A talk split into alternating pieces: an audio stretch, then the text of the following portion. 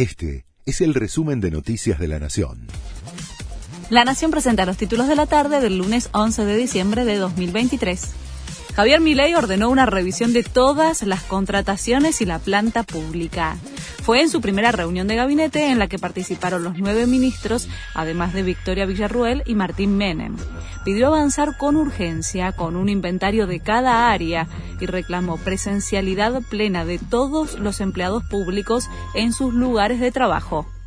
El Banco Central decretó un virtual feriado cambiario para la compra de dólares oficiales.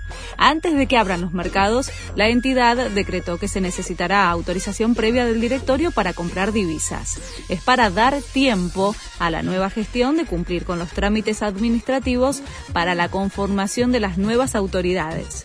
El mercado de dólares financieros no está alcanzado por la medida identificaron al hombre que le arrojó un botellazo a Milei durante la caravana de Asunción.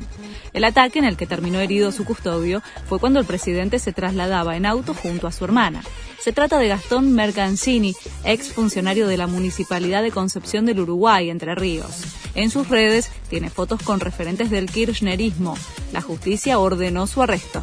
El referente de Unidad Piquetera reiteró su deseo de que le vaya mal a Milei. Eduardo Beliboni sostuvo que las organizaciones sociales no van a aceptar el retroceso social que Milei anunció en su discurso. Ojalá le vaya mal a los planes de asesinato de la mayoría de la población que quiere este señor, afirmó el piquetero. Crece la presión para destituir a las presidentas de Harvard y MIT por el escándalo de antisemitismo. La titular de la UPenn ya renunció a su cargo el sábado.